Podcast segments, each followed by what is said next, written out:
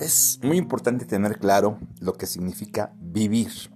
Cuando no tenemos bien definido lo que es la vida, corres el riesgo de deprimirte, de causarte una gran ansiedad o de perseguir ciegamente un éxito únicamente material, olvidándote de la esencia que tenemos como seres humanos. Somos seres espirituales viviendo una experiencia material.